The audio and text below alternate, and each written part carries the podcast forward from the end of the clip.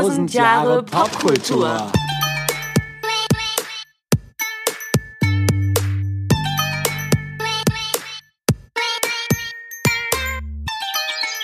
Einen wunderschönen guten Tag und herzlich willkommen zu 1000 Jahre. Popkultur Mit? mit dem Thema. Achso, ich dachte mit wem? Ach so, mit wem? Ja, mit wem denn überhaupt? Mit dem Helge? Und mit der Natascha. Alles klar. Natürlich. Ja. Genau, mit dem Thema. Mit dem Thema Cook the Books. Genau. Und ich sollte erklären, warum das so heißt. Richtig. Weil eigentlich fanden wir nur den Namen besonders cool. Ähm, vielleicht könnt ihr euch noch erinnern. Oder ihr wart fleißig und habt unsere Tipps äh, befolgt und euch ähm, La Boom angesehen. Denn auf dem Soundtrack des zweiten Teils ähm, spielt die Band Cook the Books und ja, Ja, steuert die meisten Songs bei. Genau, ne? Auch den Titelsong, ne? Den Titelsong Your Eyes. Your Eyes, Your genau. Eyes. Ja, Cook the Books, aber auch viele andere. Ja. Und ähm, ich habe mal nachgeguckt, das heißt eigentlich sowas wie Bilanzen fälschen. Ach, guck mal. Ja. Ehrlich? Das war mir neu. Das ist ja lustig. Passt jetzt nicht so ganz ähm, Passt nicht so zum ganz. heutigen Thema. Wir fanden, es wäre irgendwie lustig, weil koche deine Bücher. Genau. Und über Bücher wollen wir heute sprechen. Genau, das war nämlich der, der Hintergedanke. Man braucht einen catchy Titel Mhm. und The Books lag eng auf der Hand. Genau. Genau, und ähm, das Thema Literatur, ich sag mal so, ist nicht unbedingt meine spezielle Stärke, wohl aber kann man sagen, von Natascha glaube ich schon eher. Ich lese halt äh, hier Baccarat-Romane und so. Nein, ich meine, Literatur ist ja ein weites Feld, ne? Ja, das stimmt. Ja, Also aber wir haben es ein bisschen, wir haben es ein bisschen eingegrenzt, weil wir sind ja hier die Botschafter äh, und die Botschafterin der Popkultur. Genau. Das heißt, auch die Bücher, die wir uns heute ausgesucht haben, haben irgendwas mit Popkultur zu tun. Genau, im weitesten Sinne. Also sind entweder vielleicht sogar Popkultur geworden oder Mhm. haben das als Thema oder zeichnen sich durch andere ähm, popkulturelle Elemente. Einflüsse, Elemente Ja. raus, aus. Genau. Und ähm, ja, denn äh, das wollte ich gerade noch sagen, genau. Für mich ähm, ist Natascha nämlich sowas, wenn ich an Bücher denke, dann ist der zweite Gedanke gleich Natascha, weil Ah. ich einfach weiß, dass du eine recht große Buchsammlung hast. Ähm, Ja, aber trotzdem muss ich ein bisschen genauer gucken, um das passende Foto rauszusuchen. okay. Denn okay. so ein normaler Roman hat ja nicht unbedingt immer was mit Popkultur zu tun Das oder ist stimmt. Popkultur geworden oder Das so. stimmt, ja. Aber so ein paar gibt's da. Ja. Und du hast ja auch einige gefunden. Wie würdest du es denn definieren? Würdest du sagen, ein, ähm, muss ein Buch zwangsläufig verfilmt werden, um, um Popkultur zu sein? Nicht unbedingt, ne? Auch darauf können wir heute zu sprechen Mhm. kommen, weil es genau bei einem Buch auch stark um mögliche Verfilmungsoptionen ging. Okay. Ähm, naja, Verfilmungen von Büchern, das ist immer eine Sache für sich. Also da fällt mir kaum Ja. was ein, was wirklich gelungen wäre. Ja, ist schwierig. Oder man muss es wirklich strikt voneinander trennen und sagen, also beispielsweise Jenseits von Eden. Ja. Und den Film hast du vielleicht gesehen Den Film habe ich gesehen. Jimmy das Dean. habe ich leider ja. nicht gelesen, ja. Lesen. Ja, okay. Auf jeden gut. Fall. Also jetzt Pflichtprogramm. Ja, ich okay. äh, kannte allerdings äh, zuerst den Film, Ja, Ewigkeiten gesehen und fand ihn toll. Und das Buch ist halt viel, viel mehr natürlich als so ein Film, ist natürlich klar. Ne? ich kann vielleicht punkten, indem ich sage, ich habe das Theaterstück dazu gesehen. Oh, echt? Ja. Vor ja sechs Jahren, als ich beim Theater gearbeitet habe, da gab es eine Inszenierung von Jenseits von Eden, die auch echt Mhm. sehr geil war. Ähm, aber wie gesagt, Buch kann ich leider nicht zu sagen, habe ich nicht gelesen. Und da finde ich halt beides toll. Also sowohl den Film, Mhm. ich finde, er ist gut umgesetzt, der ähm, beschreibt einen Teil dieses Buches. Ja. Toll. Aber das Buch an sich ist nochmal viel, viel größer und nochmal eine ganz eigene Welt. Ja, okay. Ja, das, ähm, ich muss mir nachher immer eine Liste machen, so mit ein paar Literaturtipps. Da werden ja wahrscheinlich nachher noch so einige Sachen Auch kommen. Heidi ist gut verfilmt worden. Heidi. Habe ich das Buch auch nicht gelesen, den Film allerdings gesehen. Ne? Meinst du Die den Serie. alten Film? Ich meine die Serie Ach so, okay. Ja, weil ich meine, es gab ja einen Film. Es gab ja mehrfach, genau. Stimmt, ich Versuche, meine jetzt in den den Stoff zu 80ern oder so. Kann gut sein, ja. Ja, der war, der war gar nicht schlecht. Mhm. Aber der war so für Kinder auch schon ein harter Tobak. Ja. Weil, also für mich zumindest, weil, wenn man gerade die Zeichentrickserie kannte, die ja eher Happy High Tie war, war der Film das nämlich nicht unbedingt immer nur. Ja. Ähm, ja, die Serie jetzt auch nicht immer, gerade wenn es dann auch so mit Clara und so Mhm. diese Behinderung und das war ja Thema und das, die hatte ja auch eine sehr strenge Erziehung. Und Oder als Heidi nach Frankfurt geschickt wird. zum Beispiel, ich glaube, das war auch Teil des Films Ja. Mhm. und das war nämlich zum Beispiel überhaupt nicht lustig. Das war also eher schon ja, eher bedrückend, Mhm. so ein bisschen. Ne? Aber gut, ich wollte jetzt ja gar nicht auch über Heidi sprechen, auch wenn das bestimmt Teil der Popkultur ist. Mit Sicherheit, Ja. ja. Ähm, mein erster, ja, mein erstes Buch, über das ich sprechen will, ist ähm, im Jahre 95 erschienen und das, äh, der, der, Titel ist Faserland von Christian Kracht. Ah, ich kenne es vom Titel, aber ich habe es nicht gelesen. Ja, ich habe es damals mir von einem Kumpel geliehen, der sagte, du sollst das lesen. Mhm. Und äh, es war, es war auch ein Taschenbuch. Man hat es also, ich habe es auch wirklich sehr schnell durchgehabt. Für meine Verhältnisse, ich habe also keine Woche gebraucht. Andere lesen es vielleicht an einem mhm. Tag. Aber es war wirklich ähm, erstmal sehr gut zu lesen und es war ein sehr spezielles Buch. Es, es ähm, erzählt grob die Geschichte von einer Reise durch Deutschland, äh, von Nord nach Süd, äh, die dann in Zürich aufhört. Und äh, der Ich-Erzähler ist so ein Mitzwanziger aus einer reichen Familie. Ähm, und äh, der wird namentlich nicht erwähnt. Also das ist auch derjenige, der, ja, der Ich-Erzähler halt. Mhm. Ne? Und ähm, das ist so 90er Jahre, spielt das so Ende, Mitte 90er Jahre. Und äh, laut Kracht ist äh, Faserland der erste Teil eines Triptychons, bestehend aus den Romanen Faserland 1979 und Ich werde hier sein im Sonnenschein und im Schatten. Die anderen beiden Bücher habe ich nicht gelesen. Mhm. Kennst du auch Nein. nicht? Okay. Vielleicht sollte man das noch lesen, vielleicht erschließt sich da noch ein bisschen mehr. Denn das Buch hat, hat so seine Ecken und Kanten. Also ähm, es ist in acht namenlose Kapitel unterteilt. Mhm. Und ja, man folgt diesem Protagonisten halt einmal so quer durch die Republik. Und ähm, der ist so Beobachter seines Umfelds und dieses Umfeld ist relativ geprägt von Dekadenz ähm, und fehlendem Sinn mhm. und Hoffnungslosigkeit. Also es ist eher ein ziemlich runterziehendes Buch, ja. muss man dazu sagen. Wie äh, alt ist der? Ähm, der, Sch der Schriftsteller? Der Erzähler. Der Erzähler. Ich weiß gar nicht, wird das Grob. thematisiert? Ich würde mal sagen, so Mitte 20er, mhm. so Mitte 20er, Ende 20er rum, so um den Dreh. Und ähm, ja, so grob vom Inhalt her, also so zwischenmenschliche Beziehungen werden durch Missbrauch von Alkohol, Nikotin und anderen Drogen ersetzt. Und er scheint so ein bisschen unbeteiligt an den Ereignissen. Und ähm, man mag diesen Ich-Erzähler so ein bisschen gestört nennen oder halt auch traurig oder zynisch. Ähm, ob das Buch äh, damit ein Bild von der Generation zeichnet, ist nochmal die nächste Frage. Da wurde auch viel darüber diskutiert im Nachhinein. Ne? Mhm wurde sehr zurückhaltend bes äh, besprochen, das Buch. Mm.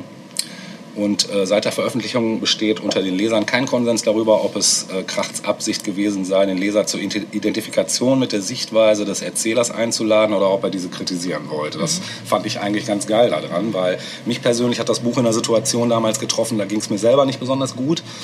Und es war so relativ ja, ich habe mich an einigen Punkten wieder entdecken können, an anderen Punkten auch so gar nicht. Und ähm, dieser Zwiespalt zwischen irgendwie entgleitet alles, aber irgendwie auch nicht. Und äh, man ist so ein bisschen so der Spielball der, der Handlungen, sage ich mal, oder das, wo man sich gerade hinbegebt. Also ich kann ja mal ganz kurz, ähm, muss ich gerade mal scrollen hier.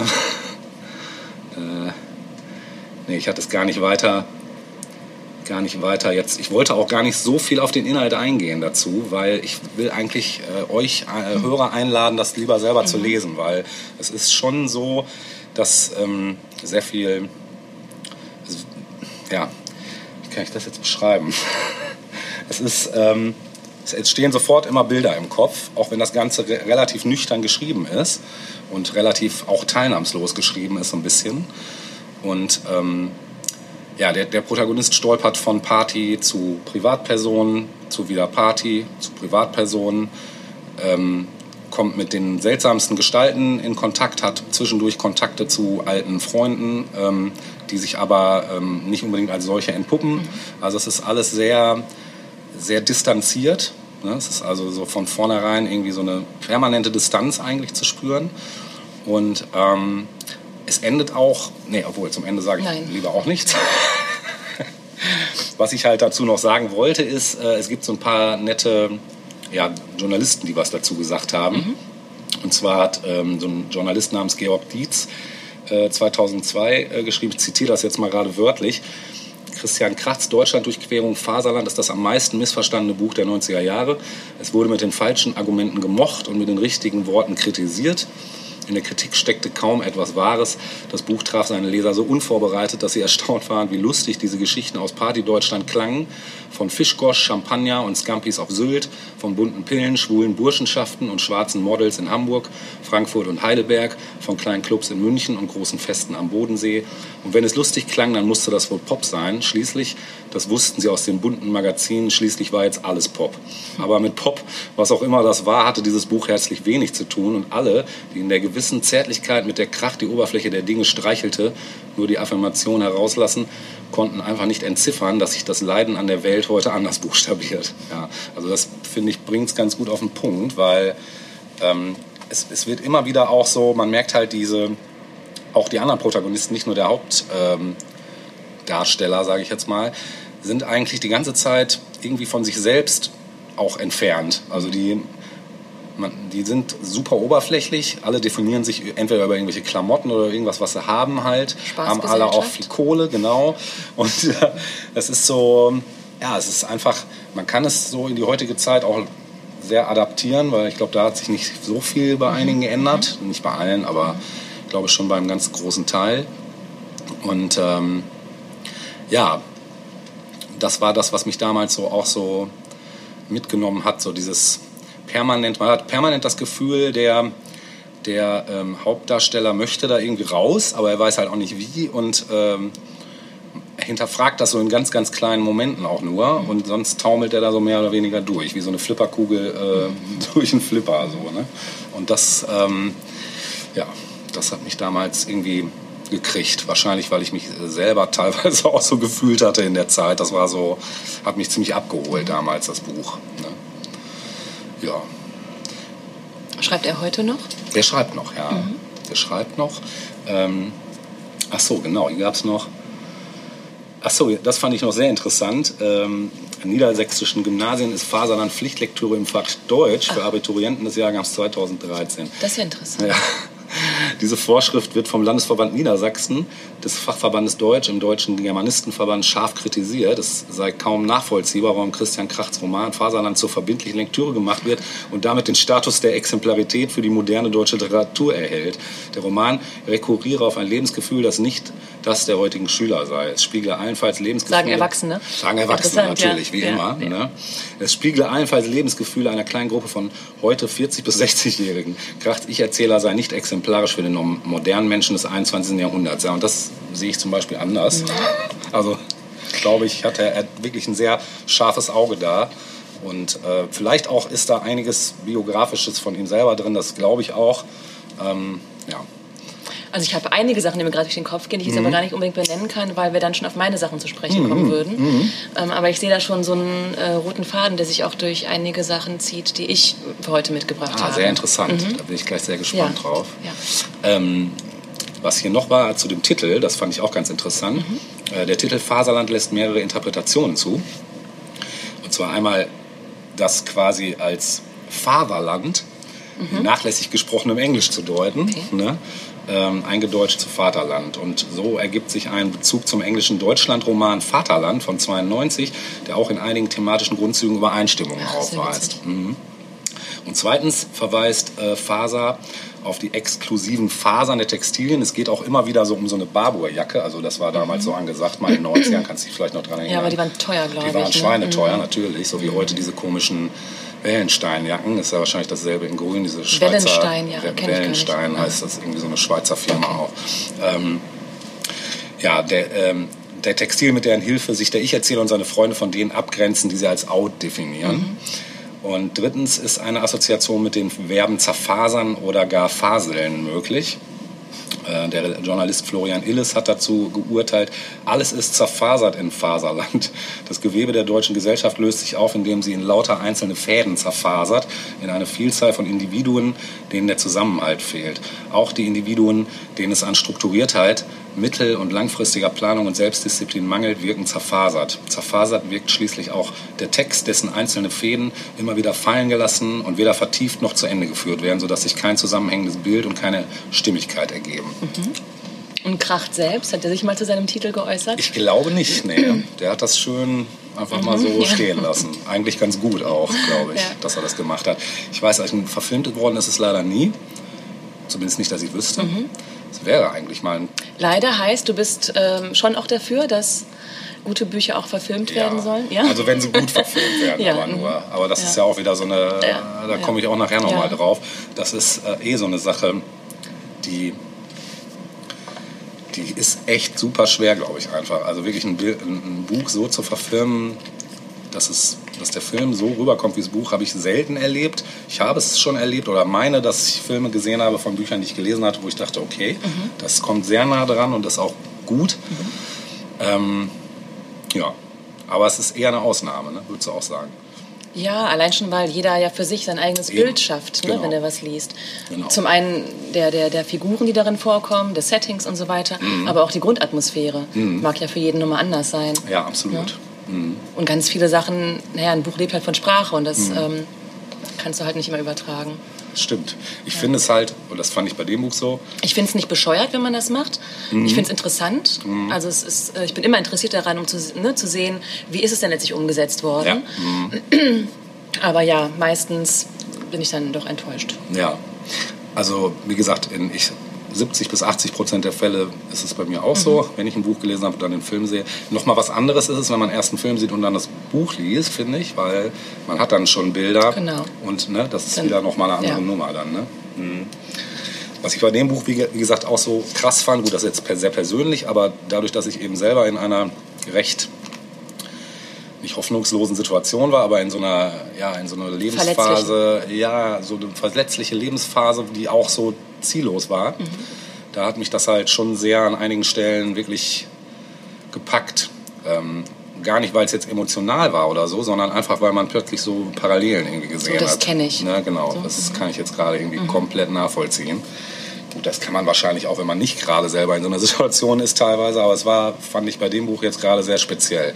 Ich habe das gelesen 2005 oder so. 2000, ja, 2006 kann auch sein. Irgendwie so in dem Dreh, Mitte der 2000er. Und ich habe jetzt sowohl eine Frage als auch gleich schon ein Musikstück. Die Frage ist, was mache ich zuerst? Die Frage. Die Frage, okay. Ja. Gibt es ein Buch, äh, Natascha, was dich herausgefordert hat?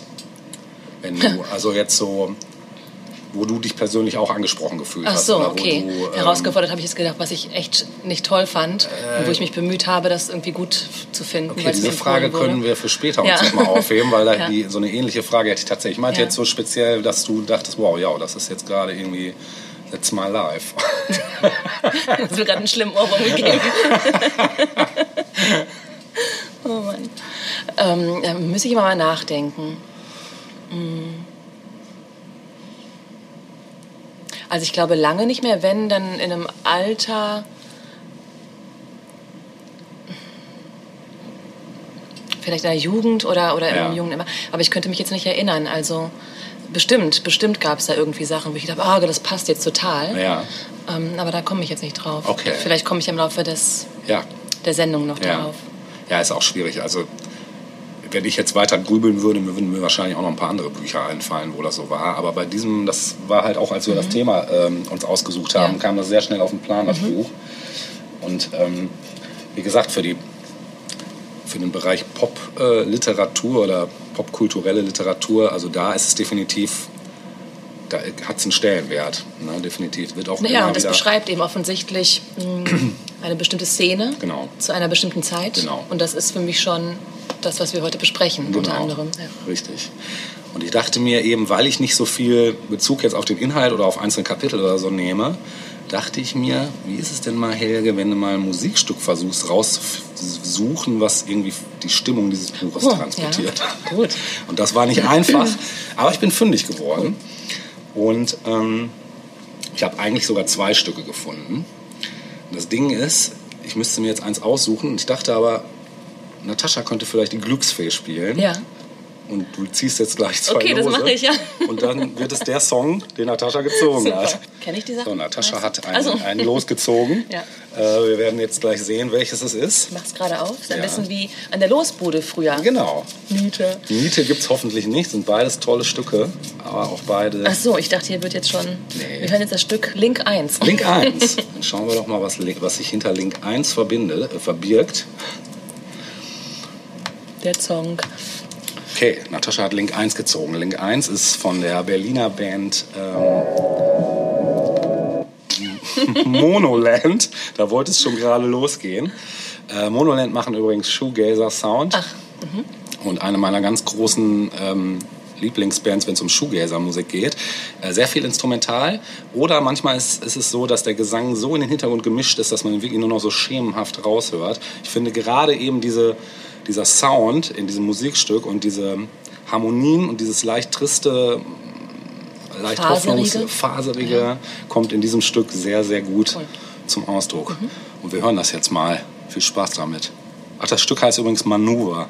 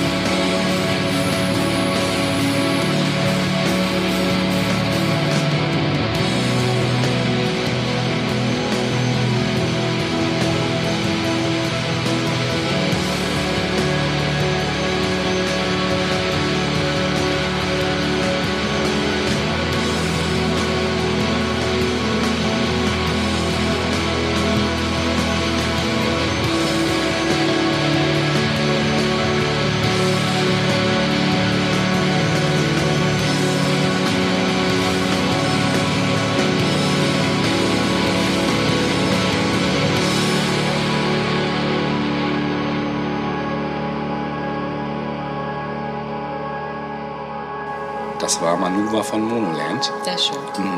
Sehr, man muss in der Stimmung sein. Also die Platte an sich heißt auch Manuva. Das Album ist schon, ja, nicht düster jetzt, aber es ist schon so sehr getragen, sehr herbstlich, sehr nebelverhangen. So. Passend zur Saison. Genau. Auch diese Gitarrensounds, diese dichten. Es ist ja schön. eigentlich kaum noch als Gitarre zu entziffern, ne, weil Ja. es so ein wabernder, Genau. wabernder Wall ist. Irgendwie. Sehr schön. Ja. Mhm. So, kommen wir mal zu meinem ersten Beitrag. Ähm, ich habe was genommen, was wahrscheinlich allen irgendwie ein Begriff sein wird. Ob es alle gelesen haben, weiß ich nicht. Aber mh, es ist vielleicht das Buch, also das kam mir sofort in den Sinn, weil ich dachte, es- das ist das Buch, was ich mit, was ich, was ich mit, mh, mit Einzug in die Popkultur irgendwie äh, verbinden würde. Und ich habe dazu auch noch eine Sekundärliteratur Oh. mitgebracht, eins davon hier. Ähm, vielleicht ja, vielleicht fange ich damit mal an. Warte Ja. mal. Das nennt sich äh, Letters to J.D. Salinger. Oh, das kenne ich nicht. Sagt ihr denn, das Buch selbst wird nicht vielen was sagen? Ja. Es ist ja auch quasi Se- Sekundärliteratur, so würde ich es Ah mal ja, bezeichnen. okay, ja. Aber J.D. Salinger, der Catcher, der- der, der Finger im Roggen, Natürlich. sagt dir was? Ja, sicher. Ja? Ähm, Hab ich auch gelesen. Ich habe dieses Buch quasi exemplarisch mitgebracht, Letters to J.D. Salinger, weil das ist, warte mal, wann ist denn das erschienen? Guck mal, ich habe es 2002 bekommen, weil ich es mir gewünscht hatte. Ja. Ähm, es ist quasi der Aufruf gewesen, dieses Buch an Fans äh, von Salingers Arbeit, doch mal Briefe an ihn zu verfassen. Ah, cool. Äh, und das eben viele, viele, viele Jahre, nachdem der Fänger im Roggen überhaupt auf den Markt gekommen ist. Und Ja. das ze- zeigt eigentlich, was für weitreichenden Einfluss dieses Buch auch auf Leute hatte. Ja. und auf Popkultur im weitesten Sinne. Ja. Ähm, Salinger hat einige Sachen geschrieben, nicht so viele, weil er dann irgendwann auch in der Versenkung verschwunden ist. Auch das gehört so ein bisschen zu diesem Kult um seine Person und um dieses Buch. Mhm. Aber ich dachte mir, nehmen wir doch erstmal ähm, den Fänger im Roggen und besprechen mal, warum dieses Buch ein jahrzehntelanger Hit geworden ist. Ja. Ja? Äh, Du hast es nicht gelesen Doch, oder doch? gelesen. Du hast es gelesen. Kannst du dich noch daran erinnern? Ja, es ist auch schon lange her. Es war. Weißt du, wann, weißt du, wie alt du warst, als du es gelesen hast? Ja, ich müsste so um die 20 gewesen sein. Ja. Mhm. 22, 23 Ja. ungefähr. Ja. Ja. Also ich habe es auch so um den Dreh, so ja, mit 20 glaube ich gelesen. Ähm, ich würde sogar fast sagen, dass man ein bisschen jünger noch sein könnte, um es zum ersten Mal Ja, zu lesen. durchaus. Weil es nämlich ähm, ja, den Protagonisten hat, den, den Ich-Erzähler auch im Roman. Mhm. Holden Caulfield ist auch als Name in die Popkultur eingegangen. ähm, und dieser junge Mann ist 16 äh, in dem Buch. Vielleicht kann ich mal kurz anreißen, worum es geht, ohne natürlich das Ende vor, vorwegzunehmen.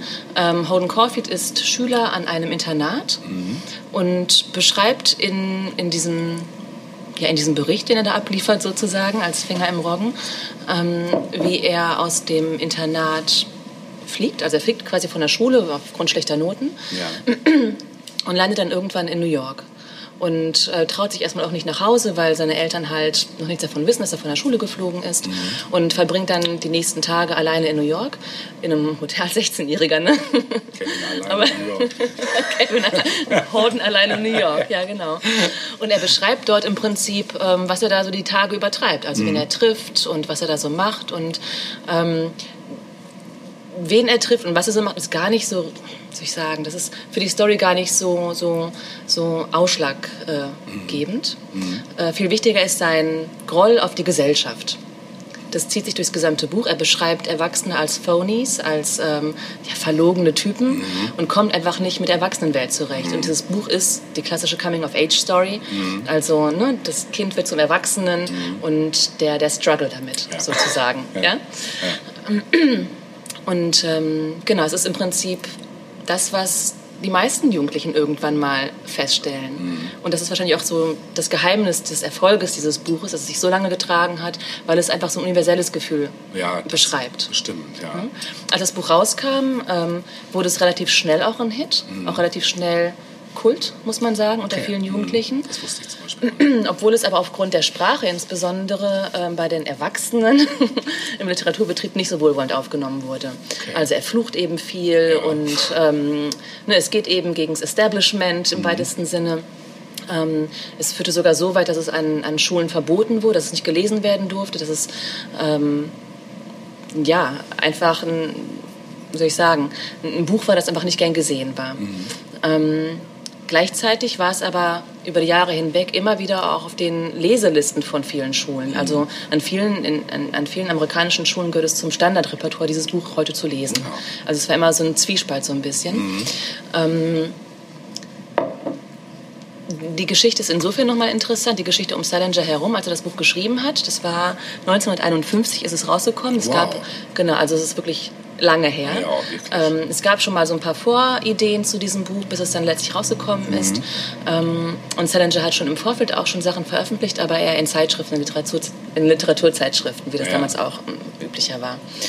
Ähm, und als der Fänger im Roggen erschien und dann so ein Riesenerfolg wurde, hat er sich mehr und mehr zurückgezogen. Mhm. Kam halt damit nicht wirklich klar irgendwie, dass er jetzt im Mittelpunkt stehen sollte. Mhm. Und irgendwann kam auch Hollywood auf ihn zu ah, okay. und wollte das Buch verfilmen. Immer wieder, im Übrigen in, die letzten, in den letzten Jahrzehnten gab es immer mal wieder irgendwie Versuche, dieses Buch zu verfilmen, aber solange er auch am Leben war, war klar, das wird nicht passieren, mhm. weil er nämlich ähm, eine unschöne Erfahrung machen musste mit einer seiner Kurzgeschichten, die er für eine Verfilmung freigegeben hatte im Vorfeld. Und ähm, die Filmemacher haben seine Kurzgeschichte total verändert, sodass er gar nicht mehr zufrieden letztlich damit war. Er war einfach enttäuscht, dass man sich nicht wirklich an den Stoff gehalten hat. Ja. Und das hat eben dazu geführt, dass er ähm, dann im Nachhinein jeglicher Verfilmung einen Stopp ähm, ja, ein Stoppschild vorgehalten hat. Ja.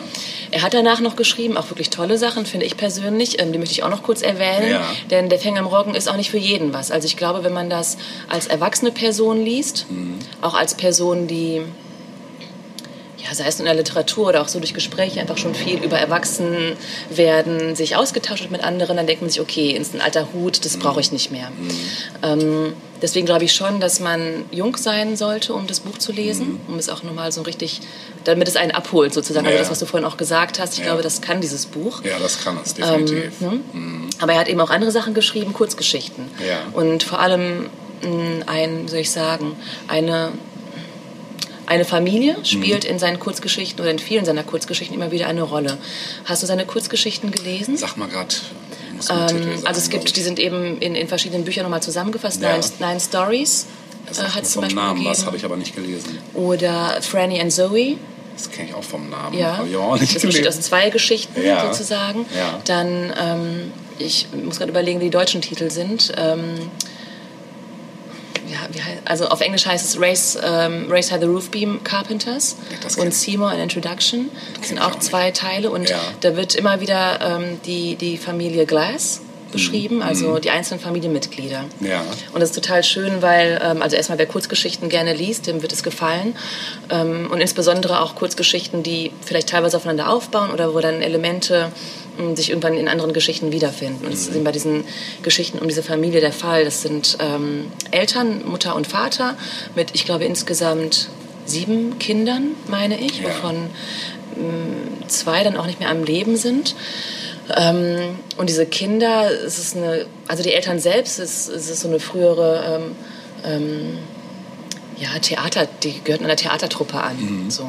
Und machen es aber heute nicht mehr. Und deren Kinder sind eben bekannt dafür gewesen, dass sie, also alles fiktiv natürlich, ja, ja. aber die Kinder sind besonders intelligent gewesen und besonders gebildet und ge belesen. Ja. So. Und diese Kinder haben während ihrer Kindheit an einer Radiosendung teilgenommen. Mhm. Uh, It's a Wise Child nannte die sich, also auch eine fiktive, eine fiktive äh, Radiosendung, an, äh, in der dieser, diese Kinder quasi mh, mm, Fragen des Alltags beantwortet haben. Mhm. So. Darum dreht sich eben viel und wie diese Kinder halt irgendwann als Erwachsene darauf zurückblicken, auf ihre Kindheit, auf ihre Beziehungen untereinander. Mhm. Ähm, sehr lesenswert, glaube ich, würde dir auch gefallen. Ja, hört sich gut an. Ähm, insbesondere, weil Salinger später auch im, im, Buddhismus auch ein bisschen zu tun hatte. Mhm. Und siehst du, da leuchten deine Augen. Wusste ich es doch. ja, und es äh, kommt an. immer mal wieder in diesen Geschichten vor, aber auch Leute, die mhm. damit nichts anfangen können, sollten mhm. sich nicht ab... Ähm, abschrecken lassen dadurch. Also es hat jetzt keinen Riesenstellenwert, aber okay. es zeigt eben, wie, mm, ja, wie viele Gedanken sich eben diese Kinder auch machen zum Thema Leben und Zusammenleben mhm. und so weiter. Mhm. Und das kann ich sehr empfehlen. Super. So, nun ähm, ist es eben so, ich will mal auf den Ursprung zurückkommen, warum ich eben dieses Buch hier vorstelle und ja. Salinger insbesondere, weil er sich dann eben irgendwann zurückgezogen hat. Und ähm, der Ruhm wurde ihm zu viel, die ständigen Anfragen bezüglich seiner Person, es wurde ihm alles zu viel, sodass er sich irgendwann in den Bergen New Hampshire zurückgezogen hat. Mhm. Und es entstand zum Kult um seine Werke auch ein Kult um seine Person. Okay. So, also was macht der? Schreibt er noch? War die Riesenfrage. Wie kann der uns alleine lassen, ohne neuen Stoff? Okay. Und als er dann gestorben ist, ich glaube 2010, äh, haben eben alle, also alle waren natürlich sehr traurig, ja. äh, gleichzeitig haben viele auch gehofft, dass jetzt endlich vielleicht nochmal Sachen irgendwie veröffentlicht werden. Ähm, die er vielleicht seit 20, 30 Jahren in seiner Schublade hatte. Mhm. So. Aber da ist nicht wirklich was gekommen. Ich glaube, es gab da noch mal irgendwie ein, zwei Sachen, irgendwie, die rausgekommen sind, dann wieder zurückgezogen wurden und so. Okay. Also da, da war ein, das war einfach ein gro großes Mysterium, dieser Typ. So, ne? ähm, so, Lebt und dann, wahrscheinlich auch nicht mehr. Bitte? Ne? Lebt wahrscheinlich. Nee, 2010 ist er, glaube ich, gestorben. ist auch gar nicht so lange Mhm, nee, nicht so Mhm. lange, er ist recht Mhm. alt geworden. Und ähm, genau, und viele Kulturschaffende beziehen sich immer wieder auf Salinger, Ja. sei es nun auf den Finger im Roggen oder auf andere Sachen, die er geschrieben hat. Ähm, naja, und leider eben auch komische Typen. Ähm, Stichwort Mark David Chapman und Oh. John Lennon. Okay, echt? Das wusste ich auch nicht. Mhm. Ja, Krass. also ähm, das ist so der bekannteste, ähm, sag mal, also es gab noch zwei andere Typen, die ähm, Morde begangen haben und sich dann so ein bisschen auf den Finger im Roggen bezogen haben. Okay. Aber Mark David Chapman war der, der letztlich auch mit dem Buch dann quasi ähm, verhaftet wurde und ähm, naja, also man weiß ja, dass Mark David Chapman ein großer Beatles-Fan war Mhm. und als die Beatles sich aufgelöst haben, ähm, hat er eben insbesondere John Lennon die Schuld dafür Mhm. gegeben in seinem Wahn. Also es war nicht nur ein normaler Fan, sondern es ging weit, weit darüber hinaus. Mhm. Und ähm, 1980 ist John Lennon eben erschossen worden Mhm. von Mark David Chapman. Und der Fänger im Roggen ist da quasi nochmal ja, an die Oberfläche auch nochmal geschwappt, so durch, durch diesen schrecklichen Mord. Krass, das war, Mhm. wusste ich auch nicht. Ich weiß noch, wo ich äh, große Teile des Buches gelesen habe. Ja. Nämlich auf den Externsteinen Ach. oben drauf. Bewusst dort? Ja, wusste dort. Warum? Weiß ich auch nicht. Hast du gesagt, da das so passt. geil. Ja, ich fand es da so super. Dachte mir, Ja. jetzt setze ich mich jetzt hin in die gleißende Sonne und lese das Buch. Ich habe es nicht ganz dort gelesen, aber schon einen großen Teil. Guck mal, ich habe hier nochmal Zahlen dazu. Mhm. Und zwar ähm, zwischen 1961 und 1982 war es an US-Schulen das am häufigsten zensierte Buch. Echt? Ja. Okay. Gleichzeitig aber war es 1981 das am häufigsten gelehrte Buch an US-Schulen. Das ist echt Verrückt, oder? strange, ja. Verrückt. Ja.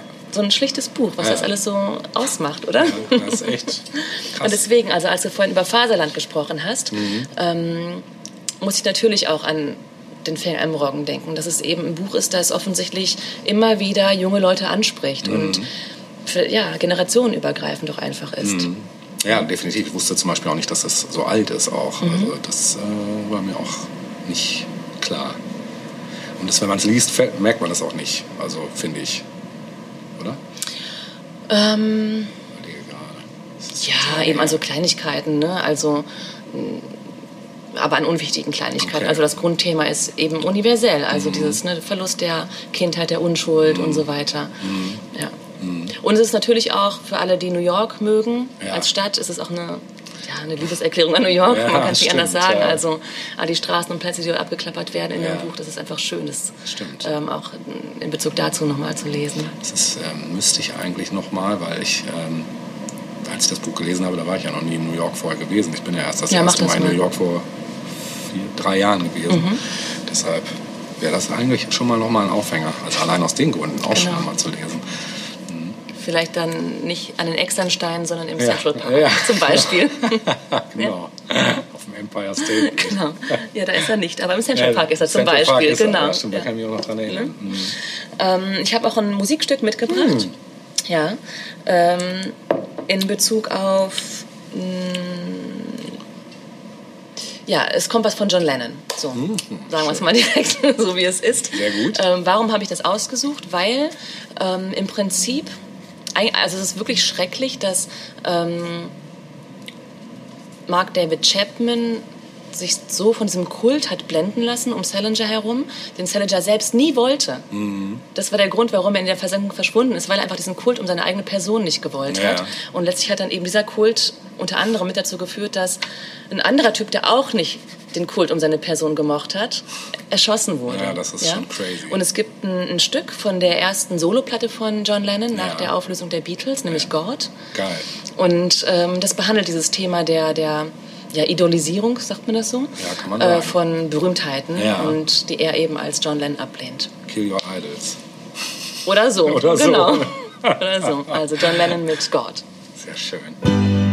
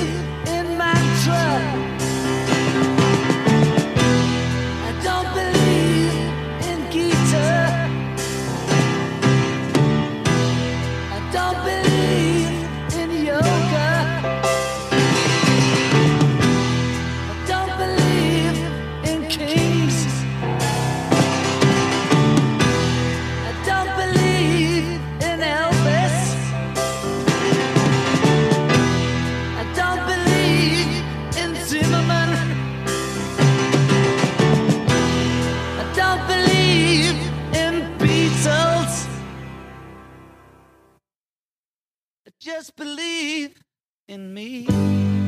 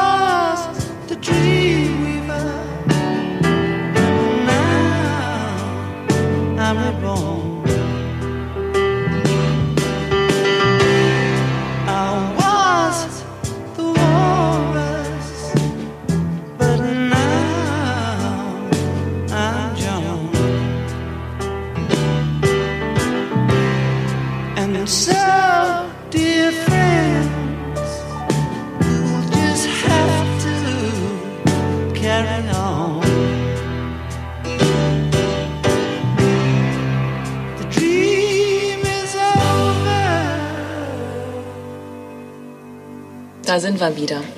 Herrlich. Ich wollte Sehr noch schön. äh, eine Sache nachtragen. Ja. Ähm, zum weltweiten Erfolg des Buches The Catcher in the Rye. Ja. Ähm, nämlich ähm, jährlich werden heute circa eine Million Exemplare weltweit verkauft von dem Oh, Buch. wow. Ja. Und insgesamt ähm, sind über 65 Millionen ähm, Exemplare des Buches verkauft worden. Gibt es da so eine Top-Bestseller of All-Time-Liste irgendwo? Bestimmt, ne?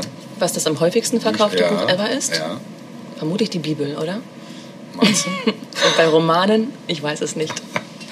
Gibt's bestimmt. ja. Das wäre echt mal interessant. Ja, checken wir Weil mal. bei Platten gibt es das, bei Filmen gibt es das, muss ja bei Büchern Was, wär's auch. was ist denn bei Platten? Thriller immer noch? Michael Jackson, Ja. oder? Thriller hätte ich jetzt gedacht. Ja, Mhm. also ich glaube, dass es das ist. Wir könnten hier gleich mal im Hintergrund recherchieren. Das machen wir gleich mal. Ja, genau. Ähm, kennst du eigentlich, ist mir eben gerade noch eingefallen, kennst du noch die Band Me in the Rye? Nee. Hier aus der Guck. Ecke? Siehst du? Nur das mal noch Woher mal das wohl kurz. kommt. Ja, ja, wo das wohl herkommt, Ja. genau. Da hat nämlich, äh, hat der nicht Volker Backes mitgemacht? So? Aha, ja. okay. Mhm, den kennst du aber. Ja. Mhm. Ähm, es gibt aber auch, wo du es gerade sagst, ganz, also das kann man auch alles nachlesen, ganz viele Bands, die sich irgendwie auf entweder den Fänger im Roggen bezogen Ja. haben in ihrem Titel, in Songs Ja. äh, oder auch auf Salinger selbst. Ja, Also der zieht sich irgendwie durch alle Genres und Jahrzehnte. ja. Ich wollte bei der Gelegenheit, wo du jetzt gerade schon auch hier John Lennon und die Beatles ins Spiel bringst, ähm, äh, auch mal ganz kurz nur ein Buch anreißen, was ich gar nicht groß vorstellen wollte. Ich Ah. wollte es kurz anreißen, weil es jetzt gerade passt. Ja. Nämlich der 13. Beatle. Das Ah, ist ja. zwar längst nicht ein Bestseller Ja, wie. Me in the Rye. Zu Unrecht. Du hast es auch gelesen, ich hatte es dir ja mal geliehen, äh, von Gerhard Henschel. Ja, ist witzig. ja, genau, es ist äh, sehr lustig, es ist halt ein fiktiver Roman ähm, über einen Zeitreisenden, der die Chance kriegt, ähm, eben in die Zeit 66 äh, zu reisen. Äh, und er ist ein Beatles-Fan, das muss man dazu sagen. Und ähm, er möchte gerne verhindern, dass äh, John und Yoko sich kennenlernen, Ja. weil er dem, diesem, dieser, dieser denkwürdigen Allianz äh, die Schuld gibt daran, dass die Beatles zerbröselt sind. Ne?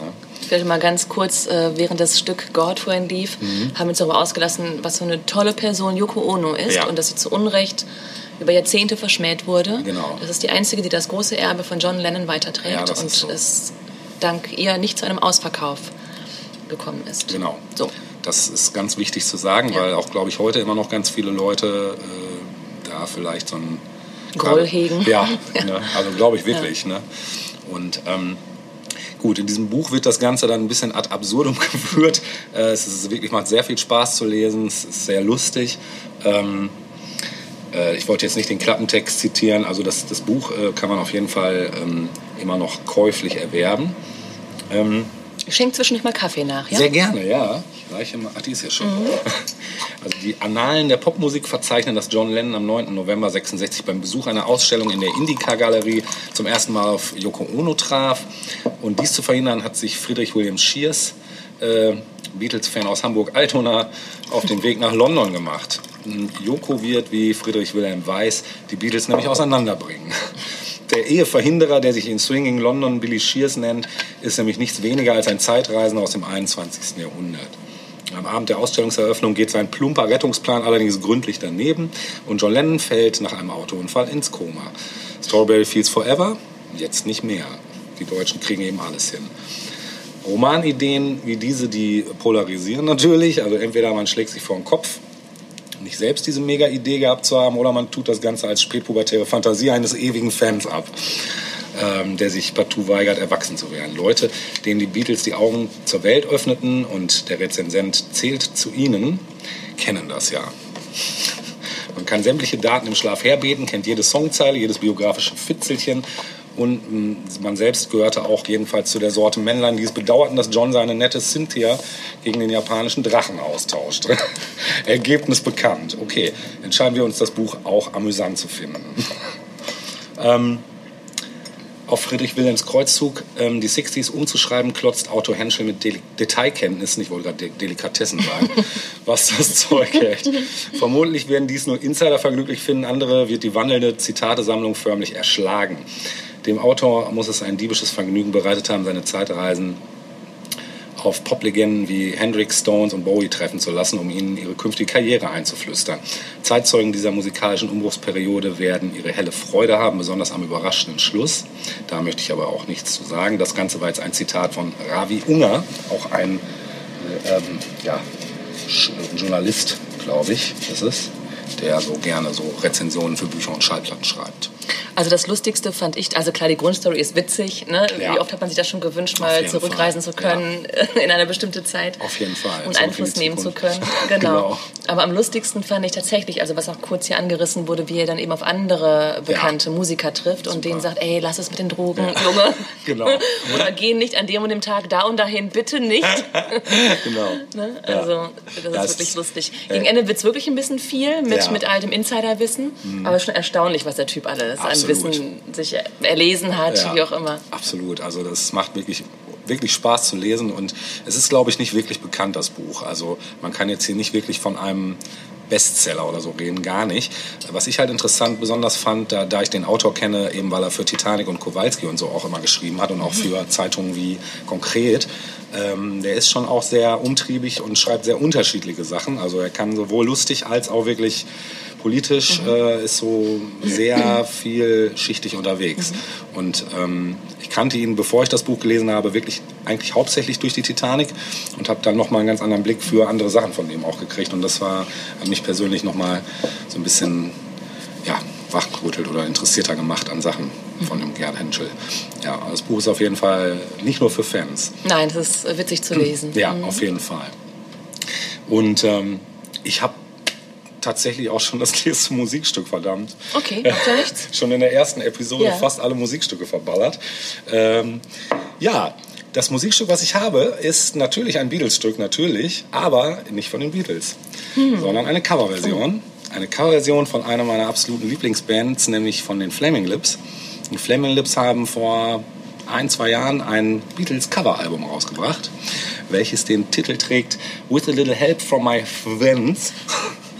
Und da sind viele Kooperationen drauf ähm, mit anderen äh, Bands und Musikern, unter anderem mit Miley Cyrus, die äh, sich ja auch schon da bei den Flaming Lips öfters mal hervorgetan hat als Mitsängerin oder als Hauptsängerin.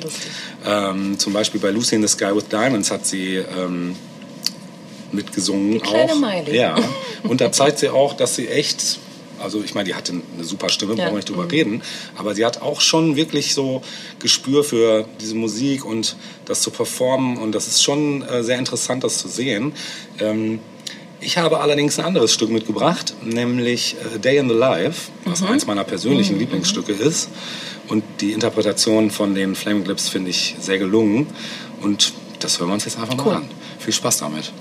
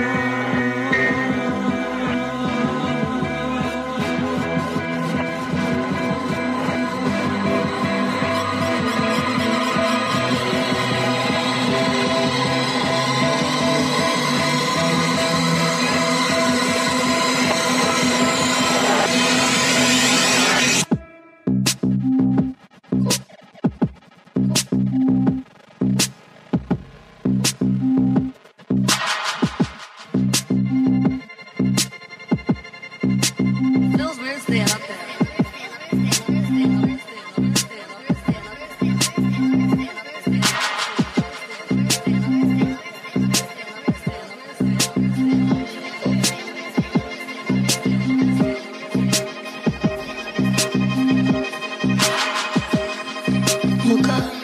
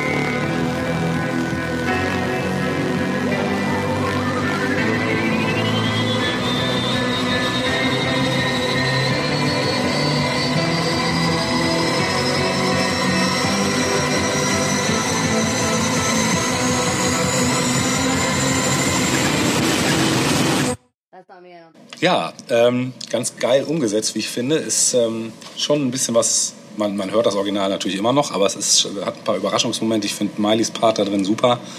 Ähm, ja, Ja, kann mich dem nur anschließen. Mal was anderes. mal was Ja. anderes. genau. Mal was anderes ist auch das nächste Buch, das ich ansprechen möchte. Das kenn ich gar nicht. ja, ähm, total lesenswert. Ähm, das ist ein Buch, das mir empfohlen wurde dieses Jahr. Das Buch selbst ist von 2010 Ja. und äh, ist mir empfohlen worden von meiner lieben Schwester, die auch mal ganz tolle Sachen liest und empfehlen kann. Ähm, und das ist die Autobiografie von Patti Smith. Oh, So. ja. Dann haben wir sie letztens schon mal gehabt in einem REM-Stück. Ähm, zufällig, weil ich eigentlich kein Patti Smith-Fan bin. Ja. Ich finde sie auch nicht doof. Ich kenne sie halt zu wenig, um Mhm. sie irgendwie zu finden. Ähm, inzwischen kenne ich sie ein bisschen besser. Mhm. Durch äh, ihre Autobiografie mit dem Titel Just Kids. Mhm. Und ich dachte, naja, als mir das empfohlen wurde, dachte ich, hm, muss man das jetzt irgendwie lesen? Aber als meine Schwester anfing zu erzählen, ähm, welche Zeit es umfasst und in welcher Stadt es spielt, dachte ich, okay, das ist was für mich. Ähm, warum habe ich es jetzt für heute ausgesucht? Weil es ist eine Künstlerbiografie, es geht um Musik, es geht um Kunst, um Fotografie in, diesem, in dieser Autobiografie. Und Patti Smith beschreibt ihren, mh, ihr Leben gar nicht so sehr mit dem Fokus auf sich selbst, sondern vor allem mit dem Fokus auf ihren Partner und auf die Zusammenarbeit, die die beiden gepflegt haben während der Zeit ihrer Beziehung. Ähm, also sie beschreibt, sie fängt an mit ihrer Kindheit und Jugend, die recht glücklich eigentlich war, muss man sagen. Aber irgendwas fehlte ihr, als sie Jugendliche wurde. Und sie ist dann nach New York gegangen und hat dort erstmal naja, von, von Zimmer zu Zimmer, von Ecke zu Ecke irgendwie geschlafen und, geha geschlafen Disco Disco.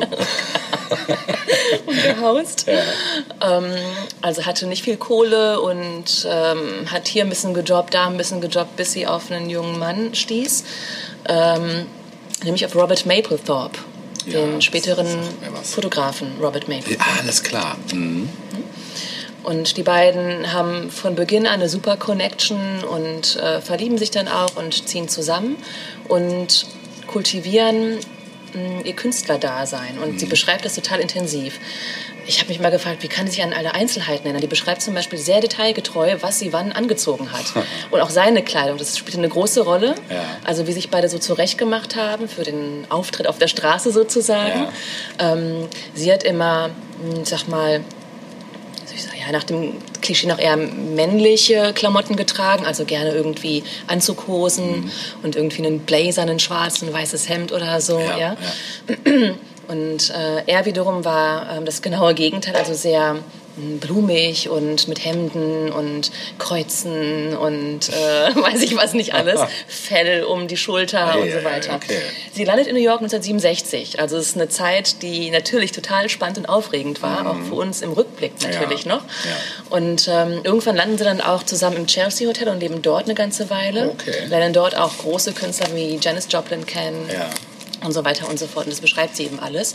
Und es ist so intensiv beschrieben. Genau, ich habe ja vorhin gesagt, ich habe mich gefragt, wie hat die sich das alles merken können? Ja. Ja. Irgendwann wird halt klar, die hat Tagebuch geschrieben. Sehr intensiv und sehr detailgetreu Tagebuch geschrieben und konnte dann eben für diese Autobiografie darauf zurückgreifen Ja.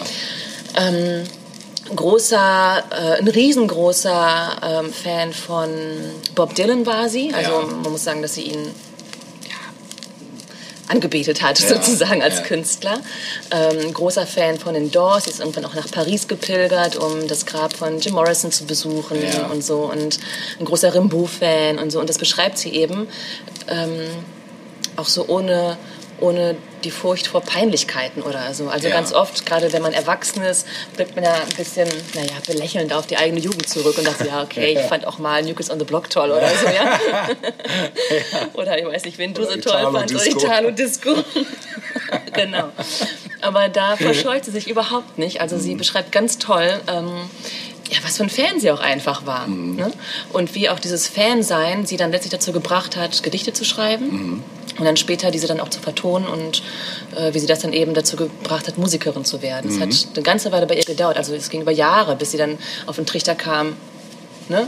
okay, ich könnte es auch mal mit einer Band versuchen oder Ja. so. Sie ist dann eher so ein bisschen dahingetrieben worden durch andere, mach doch mal Musik. Alles klar. Und ähm, genau, und sie beschreibt eben ganz toll diese Fusion der beiden, also wie sie sein, seine Fotografie, seine fotografischen Anfänge äh, mitgefördert hat und wie er auch sie sehr stark gefördert hat. Irgendwann gehen die beiden auseinander, beide haben neue Partner, ähm, sie ist mit anderen Typen zusammen, er selbst wendet sich ähm, Männern zu, aber bleiben immer in einem ganz engen Kontakt, also bis zu seinem Tod bleiben die beiden in einem ganz engen Kontakt, so, also als Freunde einfach. Ja, also er ist Und- tot schon.